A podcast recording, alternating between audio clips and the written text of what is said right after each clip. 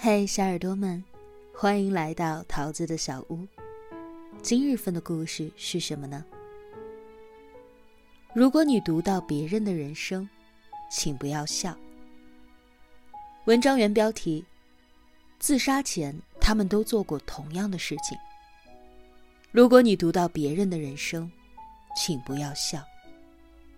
作者：桌子先生，兼职男模，前南方航空公司职员。三观比五官更正，思想比套路更深。本文来源于微信公众号“桌子的生活观”。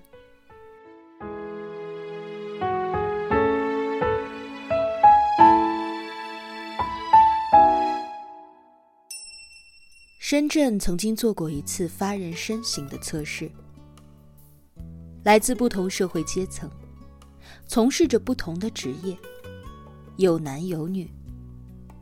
他们测试的内容也很简单，就是读一段类似于下面这样的文字：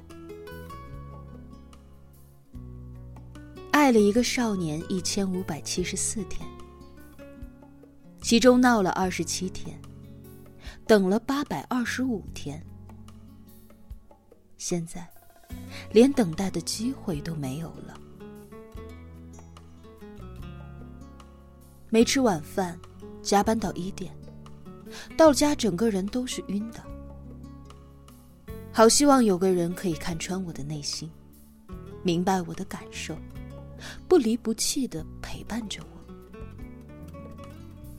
我经常连哭几个小时，哭到手脚发麻，又有时候像个没事人一样。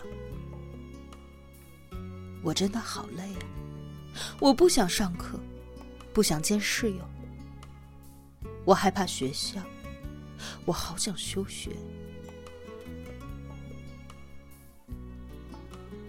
有一个男人，当他读到爱了一个少年的时候，他笑得不能自已，忙着问还要不要继续读。不只是他，所有人读的时候都毫无例外的笑了。笑完了之后，他们紧接着就开始随意评价。太年轻了，一看就是没有经历过生活。你不想学习，我还不想工作呢。这一看就是单身狗写的。哇，现在的人都好早熟啊！既然这么痛苦，那就分手算了。可是，接下来却出现了非常戏剧性的一幕。这些人集体变得沉默了。当第一个男人读到：“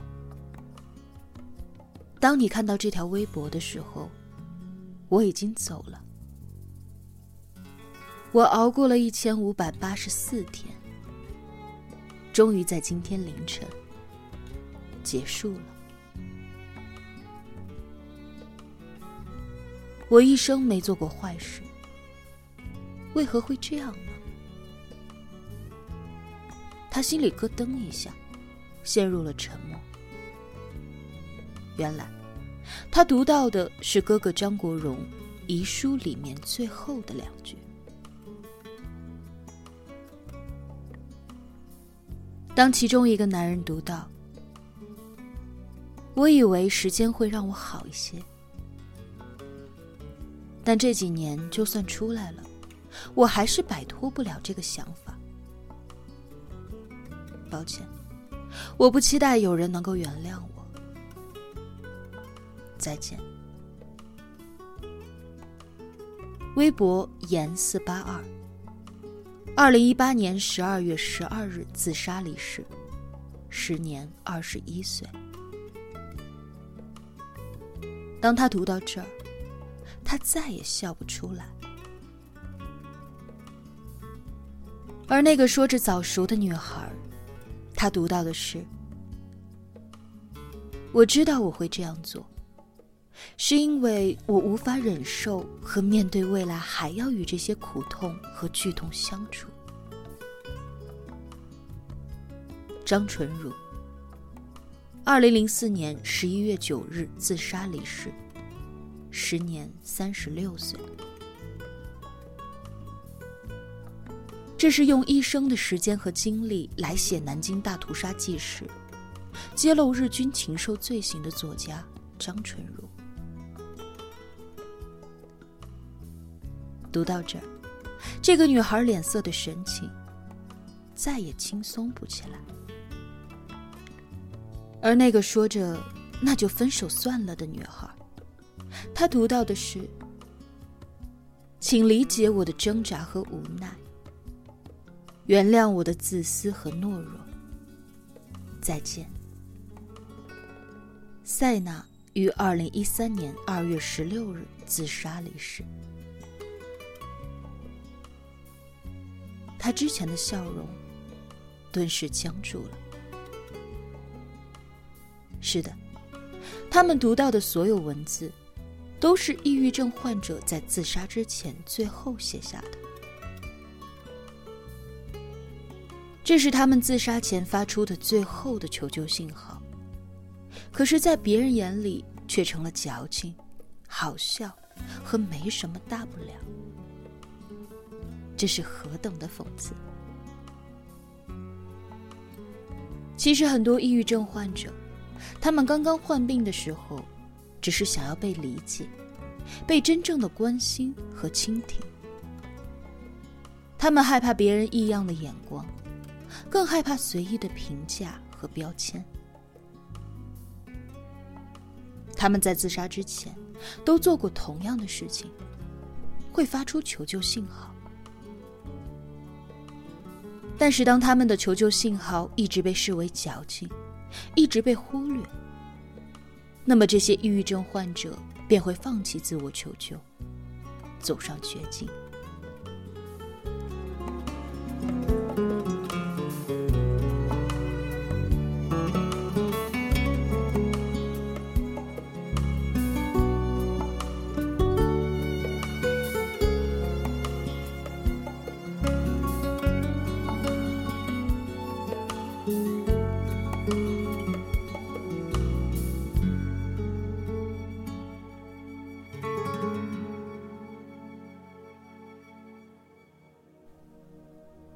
在知乎有一个问题：抑郁症的表现有什么呢？最高赞的评论不是症状的描述，不是学术的解释，而是一句戳心的自述。没人觉得我病了，他们只是觉得我想太多了。抑郁症这个病。最难最难的就是，他完全不被理解。大家持有的态度是：要么觉得你不是病，是作，会指责你；要么觉得你是精神病患者，要远离你。这两种态度都很残忍。很多抑郁症患者都有过不被理解的经历。在一次节目访谈当中，乔任梁说过：“我们并非一无所有，我们还有病。”当时人们只是觉得他是矫情和搞笑。在乔任梁生前，他曾多次遭遇键盘侠的围攻和谩骂。他去世前的一段时间里，他的经纪人就注意到。乔任梁关闭了朋友圈，很少去发微博，因为在那段时间里，他害怕自己说错话，更不想被人议论。韩国组合金钟铉在抑郁症自杀之前，李泰民曾经推荐一首日文歌给他，《平井坚的恋上你》，金钟铉觉得非常好听。听着听着，突然靠着车窗开始哭泣起来。李泰明当时觉得他太情绪化了，说着说着还笑了起来。金钟铉曾经在电视节目上崩溃的哭着说：“大家对于我是什么样的人，好像并不关心。没有几个人想去了解我真正的样子。人们只是按照他们自己的想法来判断。于是，他在安排好了所有后事，把钱全部打给姐姐，看着好朋友的电视剧播完最后一集，才选择离开。还有，峨眉山景区那个二十一岁的女孩，在众人的声声劝阻之中，仍毅然决然的纵身一跃，跳崖身亡。他去世之后，人们在他的遗书里面惊讶的发现：我不是没有去倾诉过，不是没有尝试过救自己，也不是没有尝试过求救。然而，要不就是被当成了笑话，要么他们就是觉得我想不开。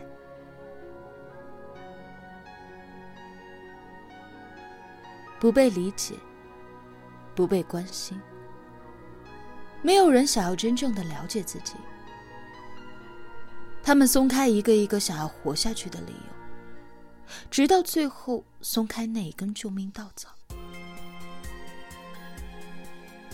活着对他们来说就已经很痛苦了，还要面对这样那样的待遇，那他们的心里该有多难受呢？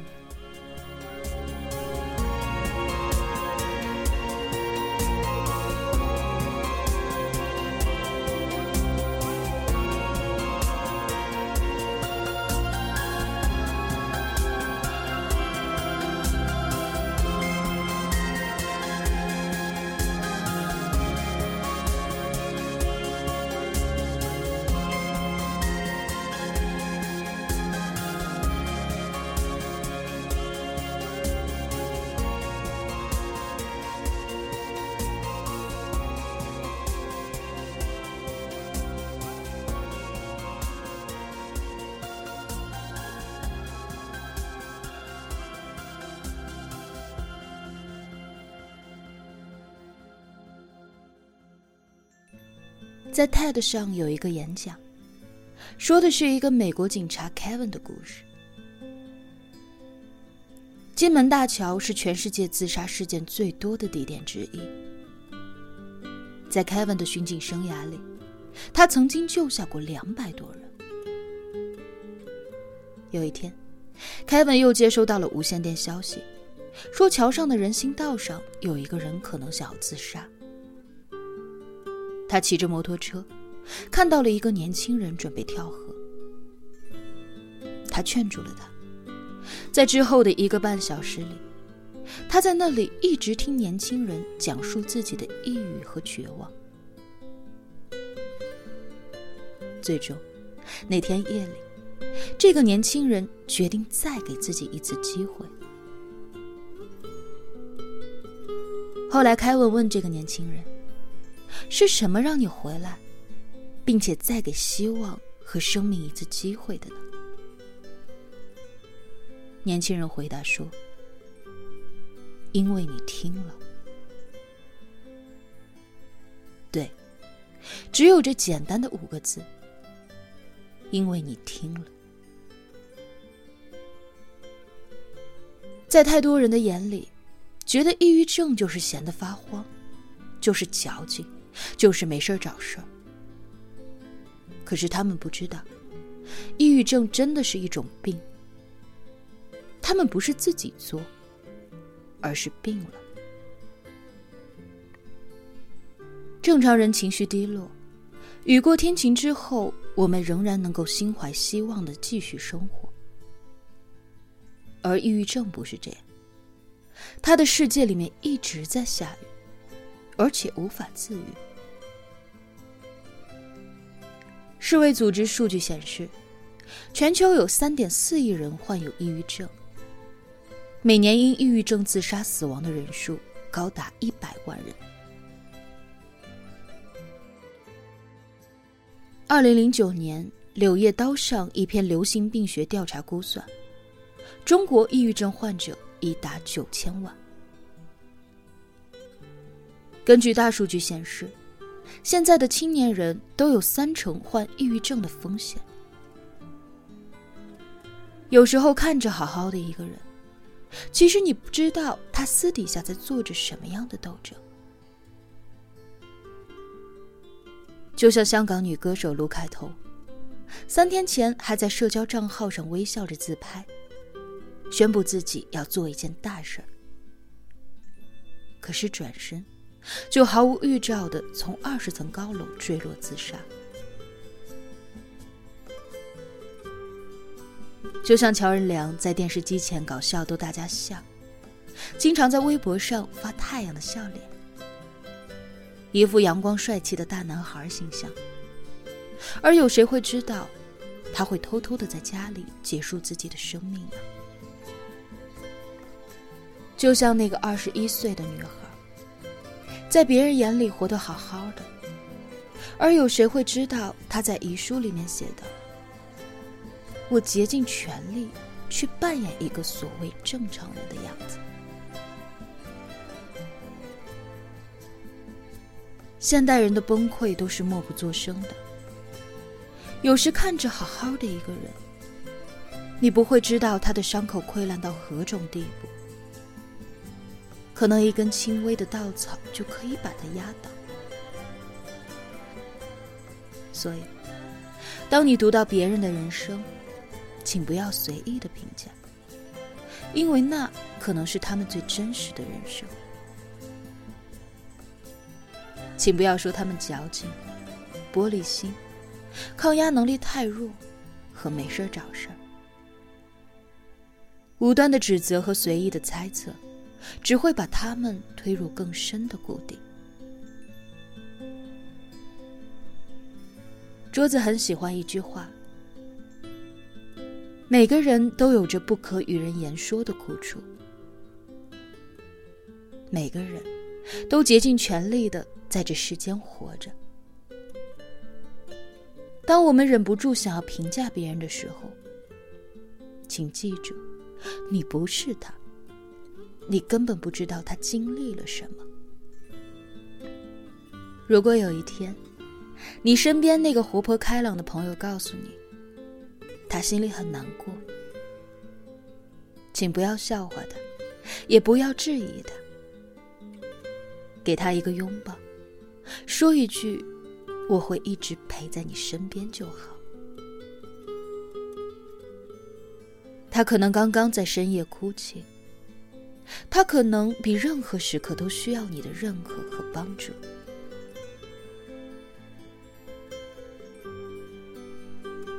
愿我们都能被温柔以待，愿我们都能以同样的温柔去善待他人。